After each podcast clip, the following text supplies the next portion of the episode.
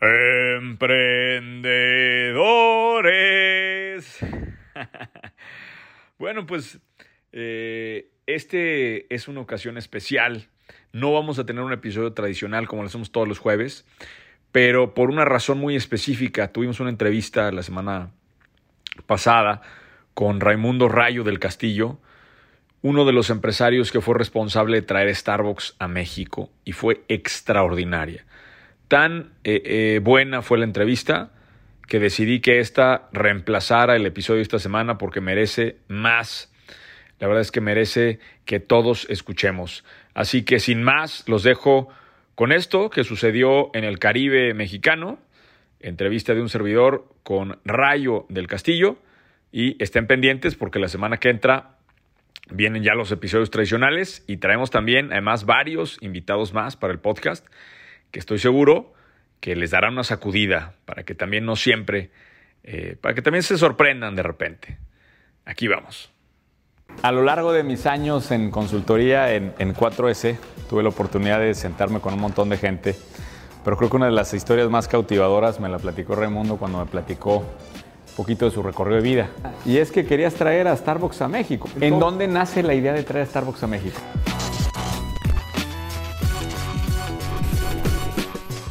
Esta circunstancia empieza de una manera muy simpática. Yo cuando tenía Grupo Imagen, me hago una amistad con Alberto Torrado de Alcea, que hoy es el presidente y en ese entonces estaba pasando un año sabático en México. Nos conocíamos porque yo tenía una agencia de publicidad y le llevaba en la agencia el negocio a alguna de las empresas, no Alcea. Y otro amigo, Julio Gutiérrez, que era el, director general eh, de Deportes Martí con Alejandro Martí.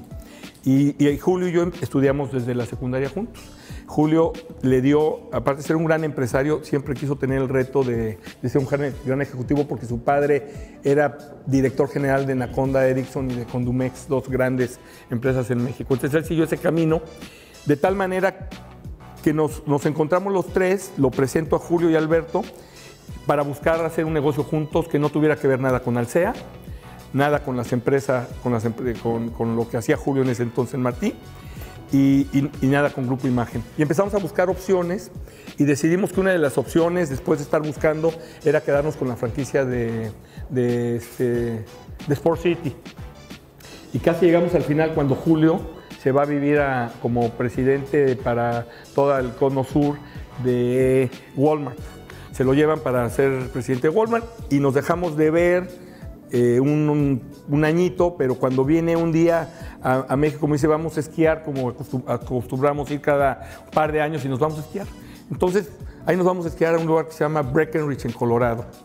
Si no quieres que hable más, dime. No, no, dile, dile, Raymond, dile, Porque no la sé decir corta, las dos que sé Échale, échale, no pasa ya, nada. Es ya, ya estoy en Starbucks. Entonces, nos vamos a la montaña y este cuate que es pero más este, cuadrado que, que un dado, me, pide a mí un consejo. Él era parte, amigo mío y parte del consejo de administración de mi grupo Imagen.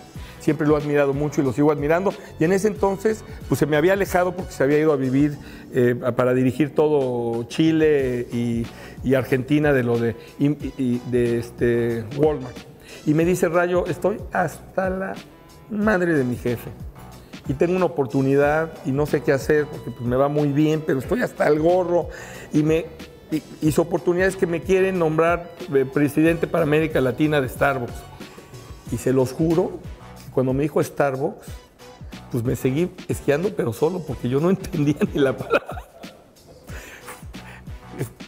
La verdad, estoy diciendo la verdad, tenía la ignorancia de no saber qué era Starbucks. Eh, Julio me dice, Starbucks es la última coca del desierto, yo me doy cuenta cuando regreso de esa montaña esa semana que él me pide asesoría y yo le digo, mi asesoría termina eh, el último día sin entender yo bien la magnitud de la empresa que Starbucks diciéndole, si odias a tu jefe y lo tienes que ver este desgraciado todos los días, pinche gringo loco, te trae así, vete a otro lado, pues, ¿cómo te vas a levantar todos los días? Aparte, aparte eh, eh, Walmart se maneja su P&L por es todos los días, es una empresa que maneja su estado de resultados todos los días.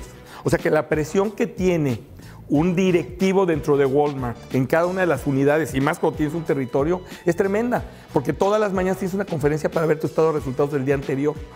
Y vende mucho commodity. Entonces, el cuate estaba hasta el gorro, ¿eh? hasta el y, y yo como no entendía que era Starbucks, le dije, pues ya lárgate, hombre, si ya estás, vaya, tiene una empresa él que en ese entonces facturaba y no la trabajaba, que se llama, ah, no importa, factura más de 200 millones de dólares este cuate. Nunca la quiero operar porque es un gran directivo que maneja gente. Entonces, vete. Y en esa montaña, cuando regreso con mi familia a, tomar el avión en, de- en Denver, empiezo a ver los logotipos de las sirenitas y digo, ya entendí que es, es esto que he visto, pero que no sabía ni pronunciar. Y se me mete a la cabeza, pues si yo conozco a Alberto Torrado y Julio va a ser el presidente para América Latina, ¿por qué no nosotros? no? Entonces regreso, regreso a México y le hablo a Alberto y le digo, oye, Toto, puta cabrón, ¿qué onda? Pues está Starbucks, sabes que Julio se va a ir y me dice, Rayo, no nos invitaron. Hay 15 competidores, Slim, los de Wings, los tal, tal, tal, tal, tal, Plácido Arango, que es hermano casi de Howard Schultz, que es el fundador de Starbucks. ¿Qué tan hermano? Le renta el edificio en Seattle de Starbucks. Y a nosotros no nos invitaron. Hemos pedido ¿por qué no nos invitaron? Pues ahí voy. Julio, ¿qué crees? Julio, mi cuate, que ya eh, había dejado este, Walmart. Y, se- y me y digo, oye, felicidades, que no sé qué. Le digo, mi Julio, tengo una gran noticia. ¿Te acuerdas que queríamos hacer un negocio, Alberto? Tú y me para en seco y me dice, ni se te ocurra. Pero Julio, ni se te ocurra, Rayo. Pero así, aparte muy molesto, ¿eh? ni se te ocurra. Y ahorita van a ver un poquito adelante la historia porque le se te ocurra.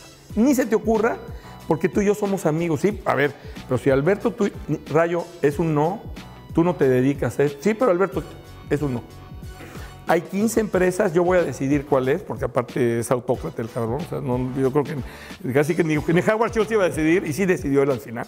Es ni se te ocurra, porque ya tengo el grupo, yo voy a entrevistar a los 15 y, y no hay chance, perdón mi rayo, para la próxima.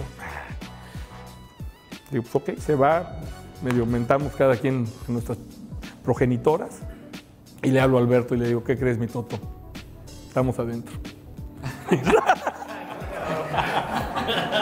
Mi rayo, no manches, pero ¿cómo que estamos adentro? ¿Qué, qué, qué hiciste? A ver, estamos adentro. No me preguntes qué hice. Estamos adentro. Pero ¿cómo que no sé qué? A ver, nos vemos en Cancún. Yo ya hablé con Julio, estoy dentro. Vengo a Cancún. Él tiene una empresa que se llama Alsea también. Esa es la parte, el- donde hace todo el comodato de todo el grupo Alsea. Y me voy con él a echar una chela a, a Isla Mujeres y le digo, brother, estamos adentro. Estamos adentro para competir. Se- me dice, ¿qué vamos a hacer? A ver, tú eres el que sabes de la operación. Yo, yo en ese entonces le trabajaba Sabritas, que hacíamos aparte los tazos. Dije, yo tengo el grupo de marketing que me puede ayudar. Yo me encargo de la presentación de marketing. Tú te encargas de la pre- presentación operativa porque tú sí sabes cómo operar. Tenían 430 este, unidades eh, en ese momento al sea de Domino's Pizza y unas poquitas de, de Burger King. Ahorita les digo cuántas tienen de cada una. Pero digo, va. Y empezamos a hacer una presentación sin que Julio supiera, evidente, porque la respuesta es no hay manera, mi rayo. No hay, el, no hay manera no fue no hay manera, es no hay manera y ni me lo vuelvas a pedir, por favor. Entonces, hacemos la presentación, nos llevamos como un mes y medio y le digo a Toto que tenemos que ir a Seattle. Obviamente Julio no sabía que íbamos a ir. Entonces, compramos boleto de avión, nos vamos a Toto y yo, pues, la computadora, eh, y yo. Y le digo, Julius, este, nos ponemos un hotel, le digo, mi Julius, ¿cómo estás? Bien, mi rayo, ¿dónde andas? Pues aquí en Seattle. Te dije, a ver, Julio, vengo yo, Alberto, ah, con Alberto a ver otras cosas. O sea, tú te- queremos verte a ti porque es nuestro amigo, pero venimos a ver otras, otras cosas, ¿eh? No, no, todo, o sea, Pasaba por aquí, caminando por la calle, vi que casualmente decía Starbucks en este edificio. Venimos aquí, brother, si no quieres, pues no cenamos. Bueno, nos llevó, no- nos citó encerrar en un restaurante chino que tenía como 1500 mesas, no conté cuántas, pero cuando llegué a 100 y al lugar más oscuro, haz de cuenta que entras así como cuando te portas requete mal, ¿sí? A la mesa del fondo. 8 de la noche, ocho y media, ya no había ni un chino cenando por ahí. Y se sienta viéndome así como, ¿qué onda? Y le digo, a ver, yo le dice, aquí estamos. Me dice Toto, ¿pero qué pasó? Le digo, a ver, nada, hombre, pues, vamos a enseñarle a Julio lo que tenemos. Y Julio, si te dije que no. Total, le dije, mira, vamos a una cosa. Yo entiendo lo que me dijiste que no, pero creo que estás cometiendo un error porque los señores son los mejores operadores. Pero Rayo, Nos sacó del restaurante, nos llevó a su casa y no, hicimos la presentación. Alberto la hizo. Y me saca de su, de su salita, de su oficina que tenía y me dice, eres un hijo de tu papá. ¿Estás dispuesto a sacarte la rifa del tigre? Y le digo, por supuesto. Claro que sí. ¿Seguro? Sí. Ok. Entra, entra con Toto y le dice, a ver, Toto. Yo le había dicho a este desgraciado que no había manera. Se dejaron venir los dos Totuiques. Él me dijo siempre que tú le dijiste que sí, pues estoy aquí. A ver, cabrón, perdóname. Una disculpa a las damas porque se me salen de vez en cuando. Perdón, ¿eh? No, no, no. Las si vieras cómo hablo yo, güey. ¿no? Y le dice, y le dice, le dice, a ver, Alberto, si por algo se ganan ustedes la franquicia, te olvidas de tus años sabático y te vienes a vivir como presidente, para director general de Starbucks en México. Nada de que me pones uno de tus canchanchanes, que el director, que tu hermano. Tú, Alberto Torrado, te vas a volver el director de Starbucks. Bajo, bajo esa condición, los meto a competir. Alberto dice, darlo por hecho. Si ganamos la franquicia, yo dejo mi año sabático y me voy a vivir a México. Eh, pasó algo, yo seguía en el mundo de las artes gráficas, seguía teniendo grupo imagen, no lo había vendido, seguía asociado con Banta Corporation y empezó un proceso donde Starbucks eh, nos mete a, a competir, nos pregunta si queríamos ser el 1 o el 16 y decidimos ser el, el primero en presentar. Y yo me quedo con la responsabilidad y otra casualidad esas del destino maravillosa, es que en una de las empresas de grupo de, de Banta Corporation, que estaba en el estado de Nueva York, hacían los señalamientos de las sirenitas. Entonces yo era parte de Banta y tenía una excelente relación con todos los directores. Convenzo al director de la planta de, de, de piano, eh, ¿cómo el piano se traduce en...? Sí. Todo Sí, lo señal, sí. eh, sí, que me preste un- unos sirenitas y unas cosas y me dice, "Pues, tenemos un contrato firmado con sangre por si no podemos sacar nada, porque es de esta-". ya le digo, mira, si no es eso, sino es que vamos a competir y me dice, pues vente para acá. Y la casualidad que les voy a platicar es increíble, porque de veras es el 11 de septiembre de 2001, yo estoy volando entre Chicago y Nueva York. Yo estaba en Chicago por una cosa.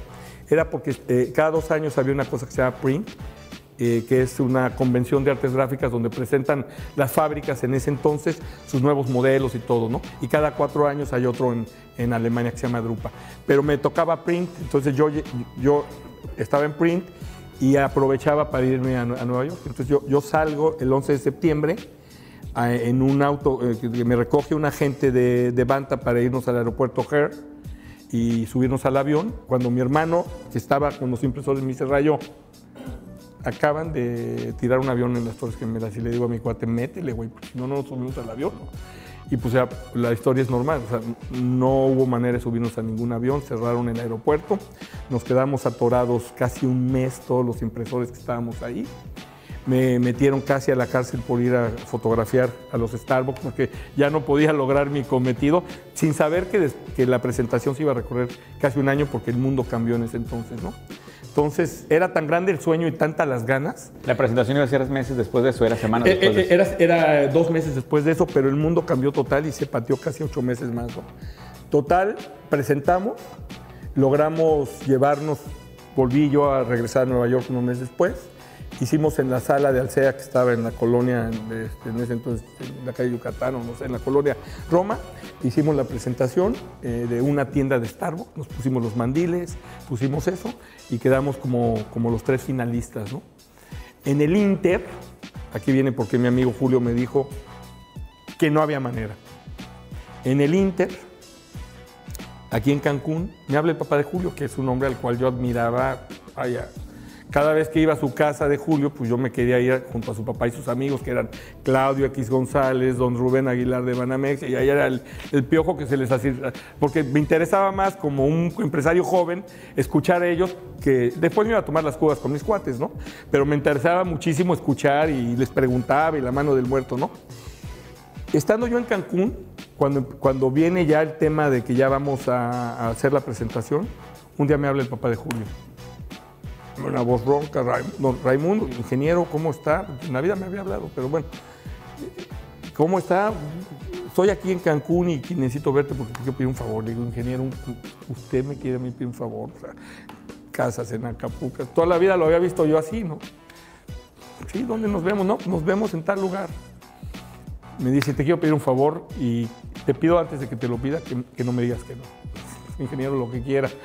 Digo, lo que traigo en la cartera no creo que le sirva para nada, pero si, no, es lana, dígame qué chica le gustó aquí. Yo soy la muevo en Cancún. ¿no?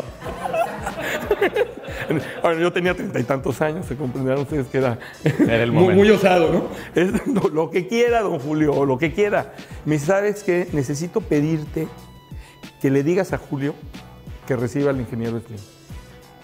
O sea, que lo vaya a ver Julio al ingeniero Slim en su oficina. Le han hablado varias veces. Él ya se había vuelto, el ingeniero Slim había, había, hecho, había hecho un takeover de muchas empresas, entre ellas Condumex el papá de Julio ya estaba como parte del consejo de administración de siete, ocho empresas, del grupo CARS, etcétera, ¿no? Entonces, el ingeniero le dice, oye, Julio, tu hijo, que ahora es el presidente de Starbucks para América Latina, no me quiere recibir. Entonces dice, puta, pues ¿cómo no te quiere recibir? Entonces le pregunto yo a papá Julio, ¿y por qué no le hablas tú? Te lo pido a ti, Raimundo. Julio, eres su papá. Te dije que me dijeras que por favor que sí. va, por supuesto que sí. Le hablo a Julio y Julio me dice, ¿te pidió esto mi papá? Julio, dile, dile al hijo de su tal por cual que me hable él. Porque toda la vida nos dijo que nunca había que hacer un favor a los amigos. Y fue por, como yo crecí, él siendo Condumex y siendo todo, todo el mundo se le acerca. Entonces, su papá mismo no le podía pedir el favor. Claro, a mí me mandó la fregada, ¿eh? Y, entonces pues regresé con, me dice su papá, yo sabía que te iba a responder así porque así eduqué a Julio. Entonces, el hecho de que Julio nos haya permitido presentar tiene un doble milagro, ¿no? El milagro de que nos haya recibido, pero si a su padre fue capaz de decirle que no, le agradezco mucho que a su amigo le haya dicho que sí. Competimos, nos quedamos tres finalistas y ganamos la franquicia maestra para, para México. Ganamos la franquicia maestra para México. Este, ¿En, qué año fue esto, Rayo? 2002 abrimos creo que nuestra primera tienda en el Marisabel Sheraton. Pero dime una cosa, esa última final, este, eh, eh, o sea, ¿qué tan difícil fue ese proceso de negociación ahí? ¿Qué, fue lo que hizo que Starbucks se inclinara por ustedes? Eh, básicamente Starbucks buscaba y era parte de lo que inclusive, por eso a mí me quisieron después dar las gracias. Ellos, ellos buscaban grandes operadores que tuvieran una capacidad financiera para hacer el negocio. No querían al, hijo de Slim operando el negocio, ni querían al hijo del hombre más rico del mundo. La, piedra angular de Starbucks es, en los países donde nosotros entendemos la cultura anglosajones, vamos solos. Eh, y, y, donde no entienden el mercado, van asociados en un joint venture. Entonces ellos habían escogido hacer un joint venture en México para que les manejara toda América Latina un agente como Julio y el primer país que era en, México. Entonces, abrimos la primera tienda, 2001 es cuando se le caen las Torres Gemelas, a finales de 2002 nos dan el proceso. El proceso, una vez que escogieron al CEA, que le dijeron eres el, ganador de la final, duró un due diligence, una investigación de Alcea y los parientes de Alcea y todo el mundo, duró ocho meses más, de puro due diligence. Es, ya me quiero casar contigo, me encantas, pero antes de casarme contigo voy a saber exactamente tu pasado, tu presente y tu pretérito, ¿no? Entonces, hacen un due diligence que dura como ocho meses hasta que inauguramos la primera tienda. O sea, el proceso duró un año y medio, casi dos años. Ahora, Starbucks me imagino que les, les pone una serie de condiciones para que te vuelvas su socio, ¿no? Entre ellas requerimientos de capital, requerimientos de marca, un montón de cosas que, que, era difícil encarar el proceso de abrir Starbucks México, no era cualquier cosa. Para nada, lo que ellos querían, y por eso el SEA no lo querían en un principio, porque lo veían como una empresa poco institucional, a pesar de que tenían 400 tiendas de Domino's Pizza y, y operaban y les iba muy bien y habían salido a la bolsa, veían a los tres hermanos como una familia y no veían que, fuera institucional el negocio. Y Starbucks buscaba un grupo que fuera muy institucional, porque te estás casando con una empresa que lo es. Dos, que tuviera una capacidad financiera para tener un, un, este, un, plan de, un plan de expansión muy acelerado. ¿Cuántas sucursales eran? ¿Te acuerdas el plan original? El plan original decidimos abrir el primer año, en los primeros años 40 y logramos 100 y hoy hay más de 1.500 sucursales abiertas y Alsea tiene toda América Latina Starbucks ya vendió sus acciones, ya se las dejó en sus manos a su socio, ya le dijo yo no quiero una acción más. Starbucks gana, gana muy bien, porque gana el 7% hasta arriba de tus ventas. O sea que es tu socio, no de tu PIA, no de tu, no de tu estado de resultados abajo de lo que tienes, es tu resultado arriba, más lo que abres cada tienda. Pero más allá de eso, pues ese es, la- es el segundo socio más importante del mundo, fuera de lo que ellos hacen. Increíble. Y en ese proceso inicial, Ramón, tú te asocias con Alsea y, y te vuelves parte de la fórmula. Yo me, yo, yo me quedo con el 25% de la franquicia porque aparte de todo, pues este pastorcito, ¿no? Que había estado en el desierto soñando en ser... eh, pues, cuando, cuando llegue el momento de asociarnos, estamos mi cuate otra vez, aparece Julio.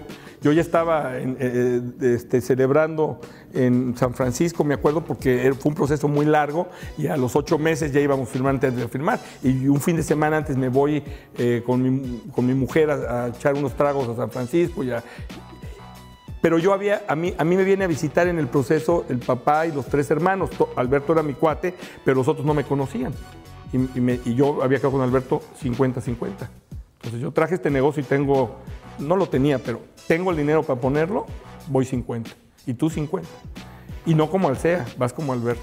Entonces me viene a ver la familia Torrado a mis oficinas aquí en el centro empresarial y me dicen, a ver, te queríamos conocer, después de echarnos un par de, de whiskies, me dice el papá, me dice, tú nos invitaste a esta fiesta.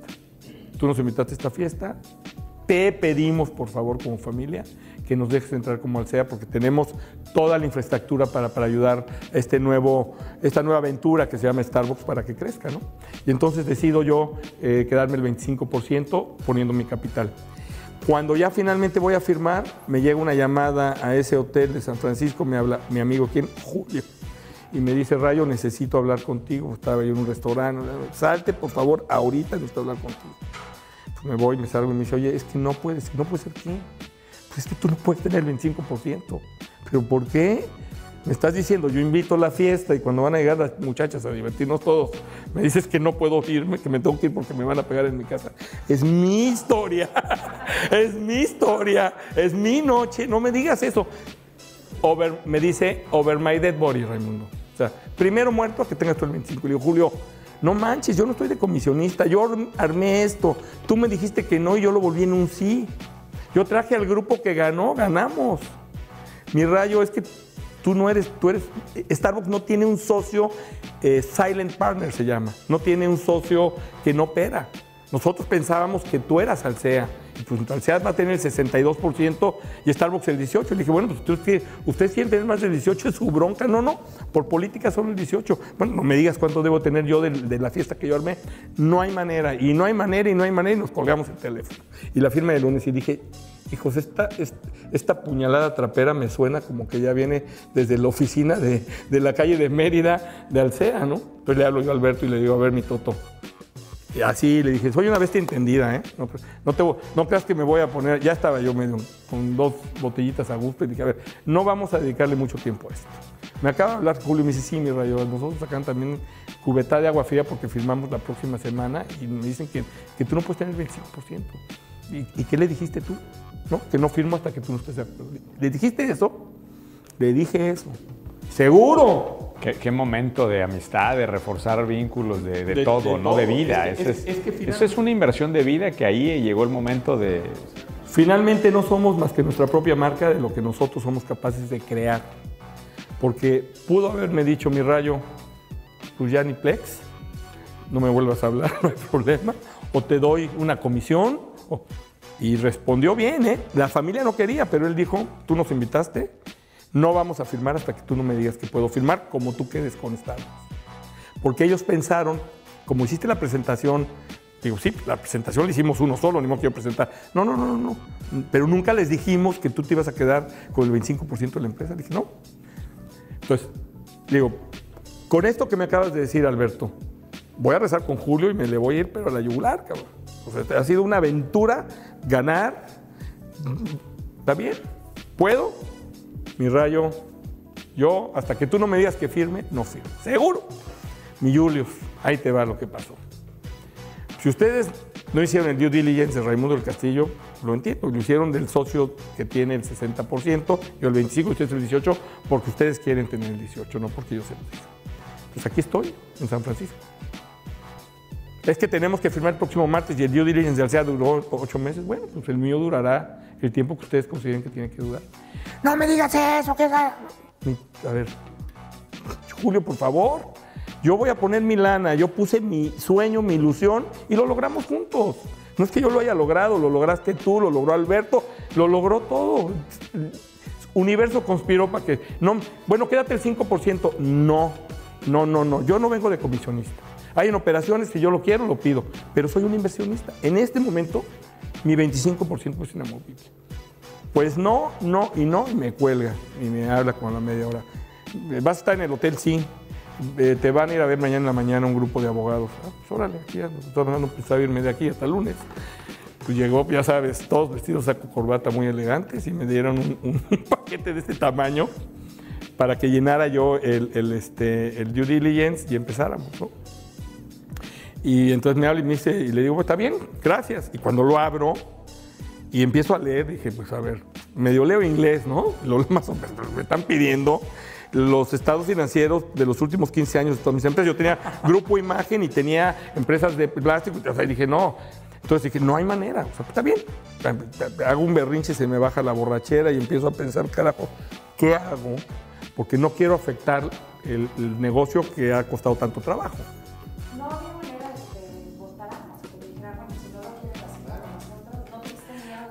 totalmente, pero sabes qué, si yo me hubiera puesto en esa posición, mira, lo que pensé es, si me quieren votar, me van a votar. Y me lo van a pedir de la manera que quieras, ¿no? Si me habla el papá de Julio, le voy a decir que no, seguro no. Pero si me habla Julio, le voy a decir que no. Pero yo, yo, ya, yo ya estaba montado en un sueño. Y el sueño era más grande que el miedo que podía tener. O sea, en el momento que le colgué el teléfono a Julio, yo se lo colgué, se lo colgué sin miedo, se lo colgué diciendo, yo me merezco esto. Me merezco haber ido a una montaña, haberlo escuchado, no haberme sabido el nombre, haber regresado. me lo merezco y voy a poner mi lana. O sea, Si hubieras pasado por un momento de inseguridad en ese momento, se derrumba todo, ¿eh? porque te hubieras ido hacia atrás. Me hubiera, hacia atrás. Y, lo que pasa es que me, apasioné más, ¿no? Y dije, ok, mándame a los abogados. Llegaron los abogados y evidentemente el paquete que me presentaron era un paquete que Alcea se había llevado ocho meses con todo, con, todo, con todo un grupo interno que tienen para hacer una auditoría interna, ¿no? Y a mí me lo dan, yo también tenía mis gentes en mi grupo, pues yo tenía mi grupo, eh, pero bueno, pues era, era un rollo que llevaba tiempo. Y el lunes le hablo, le hablo al que era mi socio de Banta Corporation, un hombre que en paz descanse espectacular que se llama Don Belcher. Y le digo, Don, me está pasando. Ya le había platicado yo que habíamos competido para Starbucks, que habíamos ganado. Y para los americanos, tener la franquicia de Starbucks es como ser el rey Midas. ¿eh? En México mucha gente no lo entendíamos. Yo no lo, no lo entendí un año antes. Pero allá decir, oye, tengo la franquicia de Starbucks. Bueno, yo podía ir a un restaurante y sentí decir, tengo la franquicia de Starbucks. Y, y sí me mandaban un martini a lo mejor, ¿no? Pero bueno, sí, agarré y dije, ¿qué hago? Entonces le hablé a mi socio corporativo que estaba en el New York Stock Exchange y le dije, Don, me acaba de pasar esto. Me dijo, mira Raimundo, lo que una corporación quiere saber de un socio son tres cosas. Dije, dime, tu historial como empresario, tu capacidad ética y moral y tu cartera. No quieren tener un socio que los vaya a dejar atorados en ninguna de esas tres. Y tuvo, y tuvo, y tuvo la, la grandeza este hombre de decirme, pero yo, yo lo que te voy a dar creo que te va a poder resolver las tres. Dije, pues órale. Entonces, él me escribe una carta que guardo, guardo en papel y más la guardo en mi corazón, de profundo agradecimiento, donde me escribe una carta donde habla de mí como persona y como familia, donde habla de mí como empresario y donde habla de mí. Y dice, y ahora tienes que pedirle a tus bancos y yo te voy a conseguir otra de, otro, de, otra empresa. Eh, compramos máquinas a una empresa alemana que se llama Heidelberg, que es una empresa grande de 6, de 6 billones en ese entonces, y el chairman también me escribió una carta. Y entonces mi due diligence se redujo a lo siguiente. A las dos semanas entregué la misma carpeta con cinco cartas, dos de empresas, eh, una de mis socios, otra de una empresa y tres empresas más que escribían de mí. Eh, dos bancos importantes que dicen, sin decir cantidad, el señor Raimundo Castillo tiene una cuenta de más de seis ceros, porque así no nos ponía, y otra que decía, Anexo encontrarán las cartas en las cuales pueden saber quién es el señor Raimundo Castillo. Me disculpo por no poder responder todo lo anterior porque mis empresas son privadas y no puedo hacer un disclosure de la, información de, una empresa privada. Al ser una empresa pública, ustedes pueden checar su información. Y firmamos en dos semanas. Nos volvimos socios de Starbucks ahí, ahí, ya me, ahí se llegó, llegó si, el... Si, en la, si, en la, vida no hay cosas cardíacas, no tienes. Imagínate que yo les hubiera platicado otra historia. Esta es la verdadera, pero que les diga. Un día estaba yo tomando un café y un cuate se acercó y me dijo: ¿Tú te llamas Raimundo? Sí, y conoces a los torrados, sí. Te quiero dar el de Starbucks. Ah, qué padre. No, no. Yo, yo creo, yo creo firmemente que lo tengo para cuando les quiera yo dar mis me digas que debo dar alguna recomendación.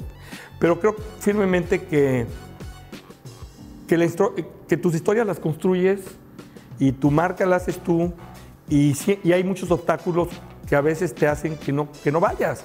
Yo estuve a punto cuando llegaron al hotel y me fui al cuarto. La verdad es que lloré, lloré del coraje y lloré de, de la frustración y me encabrité conmigo mismo y se me bajaron las dos botellas de champaña que tenía. Pero pues después me eché un baño y dije, no, pues porque estos cabrones me van a decir que no voy, ¿no? O sea, si yo organicé la fiesta. Y entonces me hice mi coco wash y dije, voy, ¿no? ¿Ahora qué voy a hacer? Bueno, pues iba a regresar a México, iba a empezar a, juntar toda la información y bueno, pues iba a llevar los meses que tenía que llevar. Tenía la promesa de mi socio Alberto Torrado que él no iba a firmar, que era muy importante, ¿no?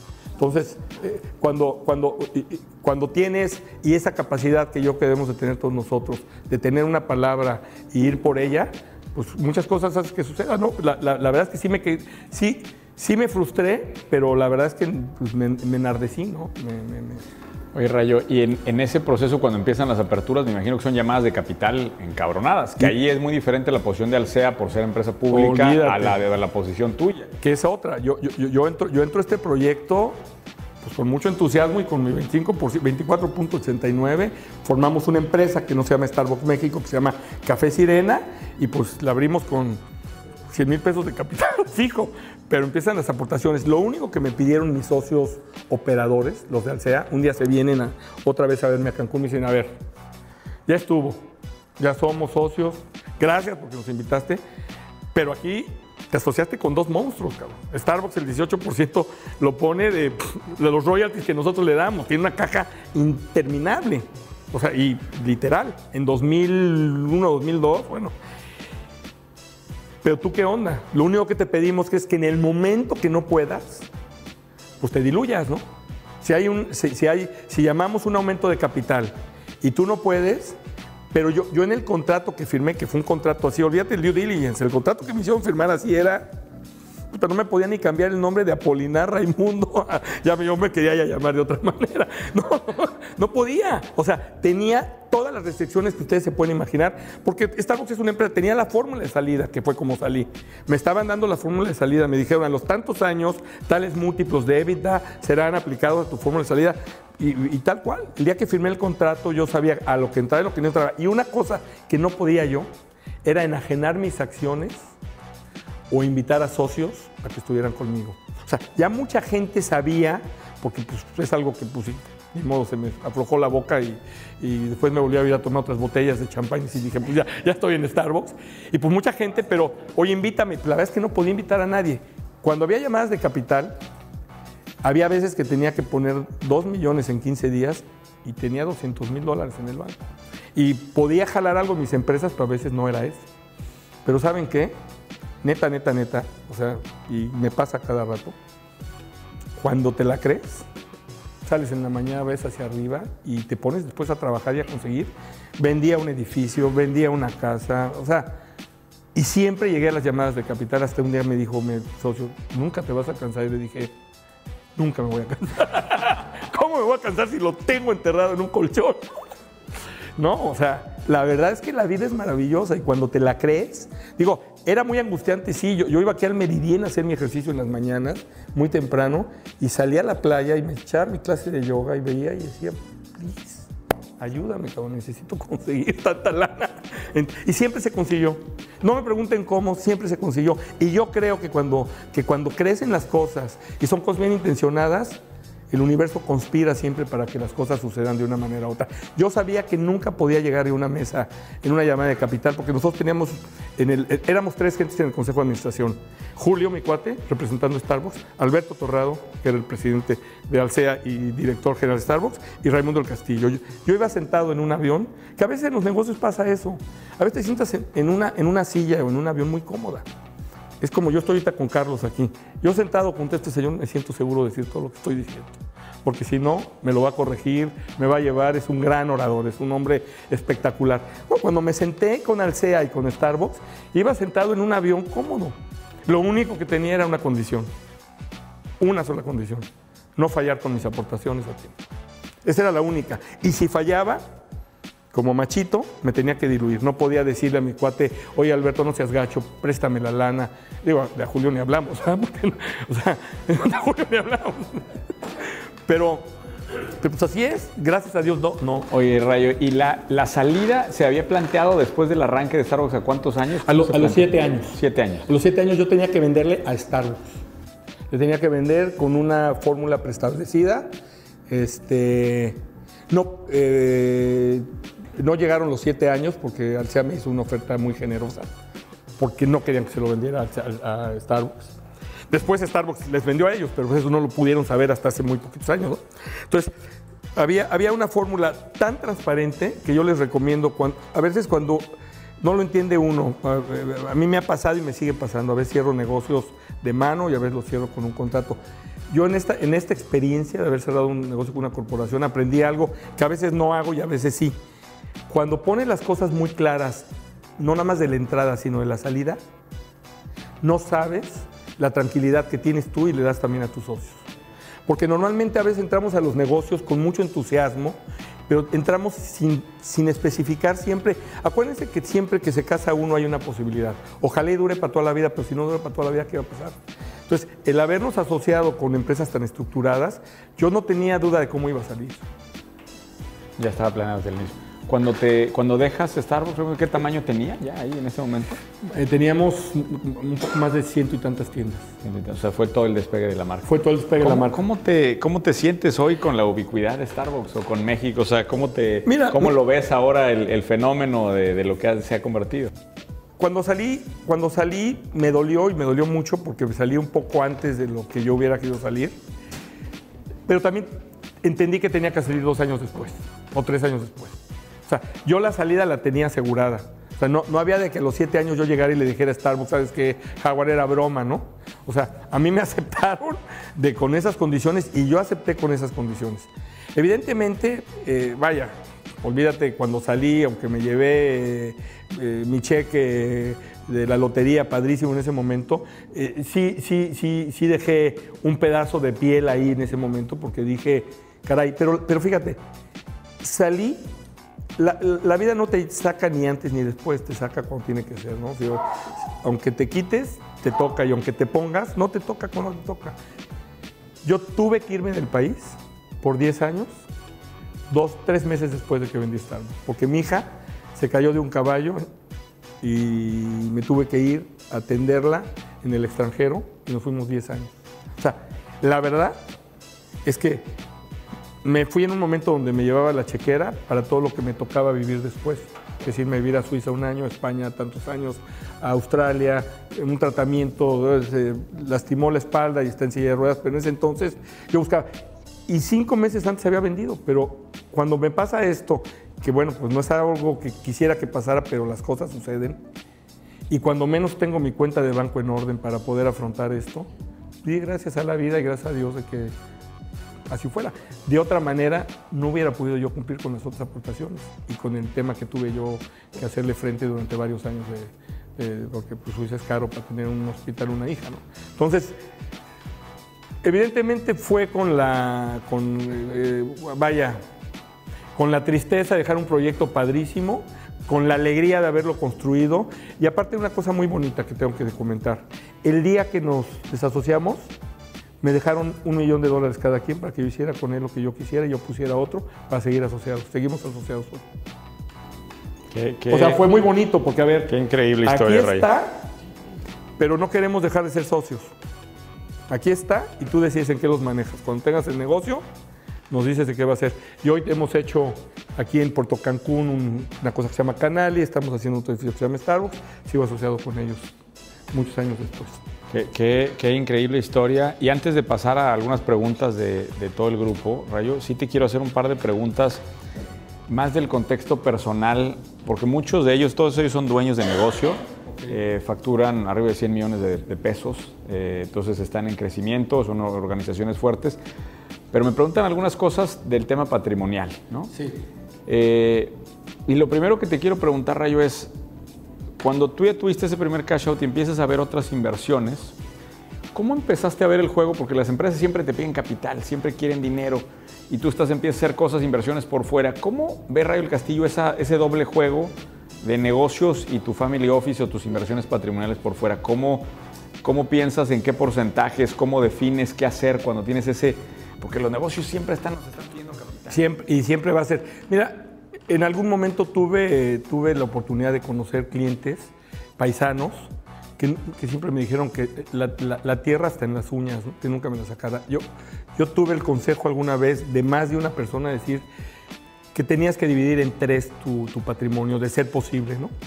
Una tercera parte, tu negocio, que es el que puede hoy ir muy bien y mañana no sabes, porque todo, todo es cambiante que tenías que tener un 33% aproximadamente en, real estate, ¿no? Lo cual yo hice eh, siempre cuando tenía Grupo Imagen, los excesos de capital, empecé a comprar tierra en, este, en Querétaro, eh, en 100 hectáreas, 50 hectáreas, 20 hectáreas, em, y por eso es que estoy en ese negocio al día de hoy. Y la otra, que he aprendido a base de golpes, porque soy un caliente de, de- de negocios, es no, no, sin liquidez porque, porque cash is king. Y la liquidez, y, yo he cometido el error en más de una ocasión, y lo sigo cometiendo, tengo que confesar, porque oportunidades siempre salen, ¿no? Y, lo- y- y los momentos que estamos viviendo y los que vivimos hace un par de años, eh, si yo les puedo decir algo de mi historia de empresario que empezó a los 20 años y me volví empresario de las artes gráficas y de la comunicación y después eh, de- de- soy, soy un desarrollador de real estate, tengo colegios en Miami. Creo, creo, creo que siempre hay crisis. O sea, yo nací en los años donde la inflación, estaba Miguel de la Madrid como presidente, y la inflación era a veces el 30 o 40% semanal, semanal. Yo compraba papel e insumos que cambiaba la lista de precios todas las semanas. Lo que pasa es que era un inconsciente, no tenía nada, tenía una máquina de imprimir de un color y tenía mis primeros pedidos. Y si me pedía un cliente una cotización, pues le ponía lo que estaba el papel en ese entonces. O sea, mi capacidad en ese momento no era de planeación, ¿no? O sea, y lo que yo creo que crisis lo traduzco en oportunidad. A veces hay momentos de la vida donde eres inconscientemente arriesgado porque no tienes nada que perder, ¿no? Yo a veces actúo, actúo como que no tengo nada que perder, pero en el tiempo he ido construyendo un patrimonio más balanceado a la pregunta que dice Carlos. Yo sí trato de tener un patrimonio, además de mis negocios, porque tus negocios te pueden dar dividendos o no. Yo ya no opero ninguna de mis empresas. Al no operar ninguna de mis empresas, también lo que me pasa, pues es que antes cuando yo operaba, pues me pagaban mi tarjetita de American Express, mi sueldo, mis choferes y hasta las muchachas. En, ese- en aquellos entonces yo metí en mi negocio, ¿no? Pero el mundo fue, cambiando y cuando tienes socios, pues no se vale que a tu socio le cargues ni tu muchacha, ni tu American Express, ni nada. Entonces yo me veo a veces enfrente patrimonialmente, que estoy compre y compre y compre y compro más terrenos y con más ese. Entonces, no pierdan la liquidez. La liquidez da, es un, es- da muchas cosquillas, porque cuando sabes que tienes en la bolsa lana, a veces no sabemos tener dinero.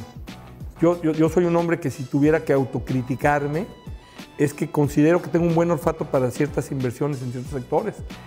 Pero soy Vaya, si fuera mujer ya me hubiera llenado de hijos. O sea, soy facilote. A mí, a vienen me proponen, no sé qué. Nada en contra de las mujeres. Si yo fuera al comprar, si los hombres tuviéramos también hijos, ya, ya me hubiera llenado. Pero la- lo, que, lo que pasa es que realmente eh, eh, a veces no entiendo lo que significa cash flow. Y si les quiero decir algo, eh, nada más en este paréntesis de comentario es, Divi- Dividir el patrimonio es importante, sí. Nunca sabes si tu sector o tu negocio o tus negocios pueden tener. Siempre van a requerir capital y a veces hay que también saber decir en qué momento ya no les vas a dar más capital. Porque hay unos que son unas aspiradoras. Ahora, si esa aspiradora te da un capital acompañado de cash flow permanente que te permite estar pagando todo más el capital, yo prefiero hoy, trabajar con dinero ajeno, cuando puedo. Es lo, es lo que prefiero hacer. Entonces, sí tener liquidez se vuelve una de las cosas más importantes porque te puedes ir a la cama todos los días sabiendo que trabajaste duro, que le echaste ganas, que invertiste, lo que tienes siempre el dinero para tu gasto constante y yo te diría, hay que tenerlo. Igual que Starbucks me lo dijo desde el principio, nosotros pedimos aumentos de capital con esta regla, vamos seis meses por adelante. O sea, cada vez que nosotros teníamos un aumento de capital en Starbucks, lo teníamos seis meses adelante nunca, este, nunca era para construirlas. O sea, no, no, no, no, no. Seis meses adelante no nos queremos ver. Entonces, cada trimestre analizábamos eso. Cash flow, una tercera parte, mi fórmula. Real estate, otra, que podríamos un día hablar de real estate. Señor es un gran conocedor y yo me considero que también tengo mi experiencia en el tema, de, porque me he dado muchos golpes y le, le he atinado en otras. Y, la otra, pues, este, tu negocio, ¿no? Tu negocio constante, ¿no? Oye, Rayo, ¿y hay alguna, la pregunta que es, obligada teniéndote acá es si hay alguna oportunidad eh, fuera de activos tradicionales como el inmobiliario, alguna oportunidad que estás viendo a futuro que dices, puta, me está gustando, o sea, como cuando en su momento viste Starbucks hacia adelante y dijiste esto viene grande, ¿hay algo que veas en, tu arista, en tu punto de vista en particular, que te esté gustando hacia adelante? O sea, algún sector de negocio. ¿Algún sector, alguna industria, algún, alguna marca, algo que en particular que te esté llamando la atención? Mira, yo realmente no estoy ya muy metido en el, en el tema de marcas. Yo donde hoy, donde hoy me he desarrollado más es en el tema inmobiliario. He aprendido que cuando compras location, location, location y estás en el mercado adecuado para hacer algo o revender eso, me ha dado buenos resultados. Yo soy un un fiel creyente del mundo del real estate, que tiene muchas variantes. Yo le he regado, ahorita tengo proyectos en Querétaro donde hice 200 departamentos. Mi negocio inmobiliario, desde que tenía mi negocio de, impresor, fue comprar tierra, ponerle permisos, ponerle infraestructura y vender tierra. O sea, yo vendía, vendía madera, vendía madera y después me quise poner a hacer muebles y a veces el que, el que, el que hace madera no sabe vender muebles. Y yo les puedo decir que soy malísimo vendiendo muebles. Al día de hoy he tenido algunos buenos y algunos que digo, prefiero, mi, negocio, el mío es tierra, desarrollo y se lo vendo a, un, a, mis, los desarrolladores que saben hacer con él. Hay una parte que sí me puedo quedar a veces que es quedarme un macro lote y hacer 50, 100 lotes, cosas sencillas. Pero cada vez que me meto a hacer edificios y cosas nuevas, me doy cuenta que, que ahí dejo mucho dinero y mucho tiempo en el retorno. Te voy a cambiar un poquito la, la pregunta porque esta es una que me hacen recurrentemente y que yo no he podido responder. Es el tema de los hijos. Eh, está este dilema eh, que es una de estas preguntas filosóficas de, oye, afortunadamente somos empresarios que hemos, nos ha ido bien y que dejas una herencia o tienes la posibilidad de dejar algo a las siguientes generaciones. Sí. Entonces, por un lado, es si le dejas, parece que ese dinero va a echar a perder a la siguiente generación. Por otro lado, si no lo dejas, pues qué insensato de... De, de habértelo gastado en vida. De, qué estás haciendo tú al, respecto, ¿no? Eh, por otro lado, el juego de, de, qué tanto se tiene que utilizar para beneficencia, para causas sociales. Y por otro lado, la pregunta de, oye, ¿a los hijos en vida o no en vida? Son todas estas preguntas que yo sinceramente, si bien me he vuelto muy técnico en los negocios, en la parte de la relación financiera con los hijos no sé nada. Y, siempre me gusta mucho, me da mucha curiosidad escuchar qué haces tú con tus hijos. Este, ¿Le sueltas el dinero, no se lo sueltas? ¿Te asocias con ellos? ¿Cómo manejar esa relación con los hijos? Mira, yo, yo tengo cuatro hijos este, de un único matrimonio ya son chavos grandes, mi hijo mayor tiene, nació en 85, a 2021 tiene 36 años, y de ahí, para abajo tengo dos hombres y dos mujeres. Y, yo, yo creo en dos cosas. Yo creo que a veces la culpa nos puede traicionar. Vivimos en una sociedad muy culpígena por una religión que nos enseña a, que si no lo haces de tal manera, eres culpable de cosas, ¿no? Entonces yo a veces me presento y digo, caray, si no dejo todo en herencia y me lo quemo en vida, ¿no? Este, y a veces lo que ha pasado con este pedacito, ahorita hablo, ahorita te respondo concreto a lo que me dices, pero dejo de viajar como quiero viajar, pero eso sí, cada vez que viajan mis hijos, los viajo y, y me, y me vuelvo loco dándoles. Lo primero que les quiero decir es, si ustedes son los que producen, consiéntanse mucho, porque la vida, la vida es fragmentos de momentos en el tiempo y es, nada más nos transformaremos no sé en qué, ¿no? No quiero hablar de reencarnación en esta, pero en qué nos transformaremos no lo sé. Pero lo que sí creo es que tenemos que vivir muy bien si somos los que generamos. Y ese mismo ejemplo es que le das a tus hijos. ¿Qué es vivir bien? Cada quien tendrá sus parámetros. Yo no soy un hombre de aviones ni un hombre de barcos y eso, porque todo el tiempo estoy invirtiendo, pero tendré mis gustos. Pero si eres un hombre de arte, Ray. Ahorita Me- quiero hablar me, de eso me- también. me gusta mucho el arte, me gusta. Entonces, de- darse, darse su- su- sus gustos es muy importante porque mucha gente eh, ahorramos para lo que pase cuando no estemos. ¿Saben qué? Yo no se los recomiendo. Raimundo del Castillo les quiere decir es, si bien no despilfarren, si un pedazo, igual que si el 33, 33, 33 se vale, también se vale decir, una parte de mi patrimonio es para que lo viva yo, lo viaje como quiero viajar, lo vista como me guste vestir. Ahora, yo creo que cuando tienes, tienes descendencia, lo primero que yo les diría, tengo dos mujeres y una de ellas está en silla de ruedas, gracias a Dios, de aquí para abajo.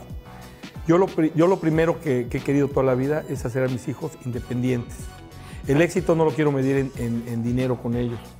Porque es muy fácil decir, si yo llegué a 10, porque ellos llegan a 100, que lleguen a algo que se llama felicidad. Ahora, si los veo en el camino que la felicidad es no hacer nada y andar de vagos, pues tengo la obligación. Tengo la fortuna, sí, claro, tengo la obligación de decirles y, y oponerme, pero ¿qué quiero? quiero? Quiero darles independencia. ¿Cómo creo que se las he podido dar hasta el día de hoy? Buena educación, muchos viajes, mucho cariño y siempre estar listo con ellos para darles el consejo en el momento que lo necesitan.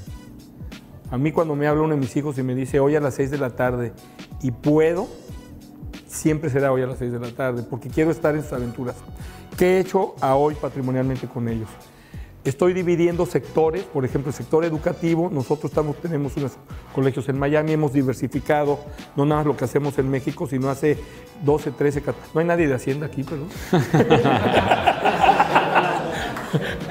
¿Tú a qué te dedicas? Porque has estado... Ah, ah, ok, luego, luego platicamos. Vale, bueno, ahí va. Este, lo- lo- lo- ¿Le diste cara de hacienda no, no, no, no, no, pero me estaba grabando hace rato, hasta dije, ay, güey, no me vaya a llevar changuis. Ahí después te doy mi teléfono y me la pasas, porque sí. este, este, a ver, yo creo que la diversificación, el mundo es global y da una vuelta todos los días desde que amanece hasta que. Eh, agarrarse con la bandera del niño héroes no es lo mío. Amo mi país profundamente. Aquí crecí, aquí me hice, pero amo el mundo. Entonces, Raimundo del Castillo ama vivir en el mundo y en consecuencia, cuando pude, puse un piecito en otro lado, ¿no? Empezamos a tener colegios. No soy educador, no tengo que ver nada, pero una llamada de invitación a poner una escuela se transformó en tener ahorita un grupo de colegios en Miami. Mi hijo mayor lo maneja, construyo, dos de mis hijos están ahí, mi hija Isabel y mi hijo Raimundo están operando. Él es director porque se lo ha ganado, antes, hay director en cada colegio. Y lo que he podido hacer es, cuando abrimos un nuevo colegio que él trabaja, tiene una participación de un 10%, de un 15%, que si se va, yo tengo el derecho de llamarle y comprarle su parte, o dejárselo. Entonces, ¿qué quiero hacer ellos? Si participan y trabajamos juntos, quiero que vayan siendo dueños de su trabajo también, ¿no? Porque si son capaces, lo que hay que reconocer a veces, si te toca un hijo medio tontín, pues está bien. Hay que cuidarlo y hay que atenderlo y hay que amarlo como a cualquier otro, ¿no? Y más. Pero si, pero si te toca un hijo que tiene virtudes y tiene señales de que puede ser una gente que puede lograrlo, bueno, ayúdalo a ser feliz. Si quiere ser empresario que puede participar contigo, padrísimo. Yo no creo en el recurso humano como un recurso, yo creo en el, igual, ¿no? No somos recursos, somos personas. Entonces, el dinero da vueltas. Yo patrimonialmente lo que hago es, aparte de tener una masta testamentaria, eh, como compro y vendo, compro y vendo, puede, me han criticado mucho por eso, pero la tengo eh, una, una masa, porque hoy compro el caballo blanco y mañana vendo el coche negro, entonces no lo sé. Y, y tengo cosas específicas que lego a alguno de ellos y luego los trato de meter en el negocio si quieren y demuestran quererlo y poderlo hacer, eh, para, y les doy participación después de un tiempo. Ah, y si viene mi hijo segundo Alejandro, que hemos entrado a dos negocios, los dos no nos ha ido bien, hemos perdido en los dos, perdidísimo. Entonces lo agarramos por otro lado. La culpa fue eh, no ni de él ni mía, aquí no se trata de culpa sino de aprendizajes, es no analicé bien el quererme volver minero, ¿no? Y me dio el mal de piedra porque dijeron que por allá entre el Triángulo Dorado había que irle a picar porque había, ahora bueno, le dediqué un tiempo, le creía, o sea, yo, yo, yo creo que en ese sentido hay que acompañarla más a, tu, tu patrimonio y estoy haciendo un fideicomiso. Yo creo que también los fideicomisos sirven porque lo que menos quieres es que el día que no estés, que haya problemas, ¿no? Si dejas una masa testamentaria donde hay cosas eh, para todos, pues yo, ya me casé y lo quiero vender y porque vamos a ir con el negocio, el negocio. Entonces, lo que estoy haciendo en este momento, estoy haciendo un fideicomiso con cosas más específicas, ¿no? Si el que opera bien los negocios de educación se llama Raimundo, bueno, pues él tendrá, como operador, tiene derecho al 20% de sus utilidades. Si ya tiene acciones es esto, este, tienen que tener un porcentaje X, o sea, trato de, de arreglar de esa manera. Este... Oye, Rayo, una, últimamente he sido muy criticado en el mundo digital, en redes sociales, porque porque digo que cualquier persona, independientemente de dónde nació o en qué circunstancia, puede volver un empresario. ¡Wow! ¿Y te critican por eso? Me critican por eso. Porque me dicen que ignoro las circunstancias difíciles en donde nace la gente. Y entonces yo te preguntaría a ti, este, ¿tú crees que cualquier persona se puede convertir en un gran empresario? ¿Cuánto tiempo tenemos para que todavía pueda yo Danos una respuesta breve, porque me gustaría tener tu punto de vista. Voy a ser breve pero concisa, y, y yo creo que es esto.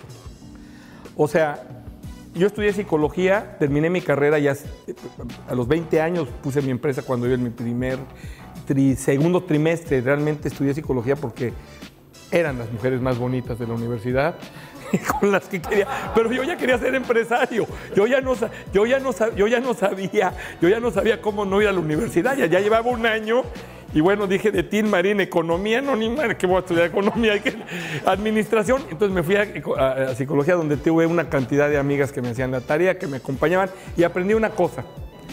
Aprendí una cosa. La definición de personalidad es lo que adquieres y lo que heredas que te hacen ser una persona única. Es lo adquirido y heredado que te hacen ser una persona única. Esa es la definición. Entonces, Tú puedes haber nacido con un DNA X, y no nada más hablo físicamente, en una familia donde no se tuvo, donde sí se tuvo, donde las reglas... A ver, el DNA es una cosa, pero lo que adquieres es otra. Y todos tenemos el derecho a soñar y a crear nuestro propio destino. Y yo creo que el ser empresario es ser parte de lo que se adquiere. Hay que tener sueños, hay que creer en uno mismo que puede ser único y puedes tener una leyenda de ti mismo y luego hay que compartirlos, porque cuando tú compartes un sueño, siempre se te sube alguien en el barco. Mi experiencia no ha sido la de Raimundo el chingón, no. Yo le debo todo a todos. A veces me ha ganado el ego y he pensado que yo soy el que le he hecho. Pero cuando volteo la cara, me doy cuenta que yo lo único que he sabido vender son sueños y me han acompañado cuando empecé a vender en artes gráficas, mis dos hermanos menores, de ahí casi llegamos a tener un grupo impresionante de eventos. si tú crees en algo y tú eres capaz de verdaderamente verla por ahí, ¿qué pasa en el camino? Van a pasar 500 mil cosas. Vas a perder, te van a robar, vas a fracasar, vas a aprender. Pero cuando tienes un sueño y te la crees ya de veras, siempre hay quien se te, se te pegue en el sueño. Si tienes la flexibilidad aparte de entender lo que tienes y no tienes, siempre vas a tener alguien que te acompañe para hacer lo que tú no sabes hacer. Sí, concretamente yo creo que todos podemos ser empresarios. A mí me da un gusto tremendo ver a veces. Ayer fui a ver un, terreno con mi hijo aquí en Puerto Cancún y nos atendió una niña de 25 años de una, de una inmobiliaria que tiene con su papá. Y casi le quería yo dar un contrato para hacerme socio de ella, no para contratarla, para hacerme socio de ella.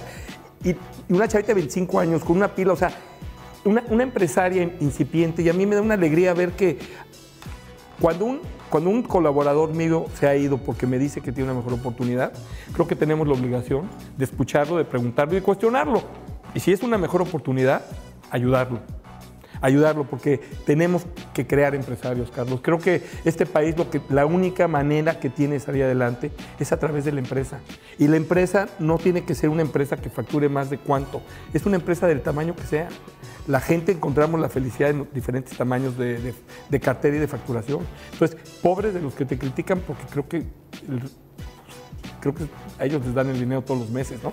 Este, esos son los que critican, están cómodos. Yo no conozco un sistema que haya tenido éxito donde la gente no crea empresa. ¿no? Y si, y, si, existe, pues hay que ver Cuba y hay que ver la Unión Soviética y hay que ver todos los países que están muy fregados y darte cuenta que cuando limitas la creación de emprendedores y de empresas, estás destinado a que se muera un país.